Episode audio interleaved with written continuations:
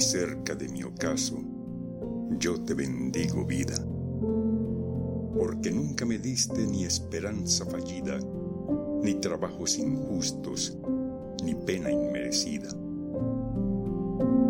Porque veo al final de mi rudo camino que yo fui el arquitecto de mi propio destino. Que si extraje las mieles o la hiel de las cosas, fue porque en ellas puse hiel o mieles sabrosas. Cuando planté rosales, coseché siempre rosas. Cierto, a mis lozanías va a seguir el invierno, mas tú no me dijiste que mayo fuese eterno. Hallé sin duda largas las noches de mis penas, mas no me prometiste tú solo noches buenas, y en cambio tuve algunas santamente serenas.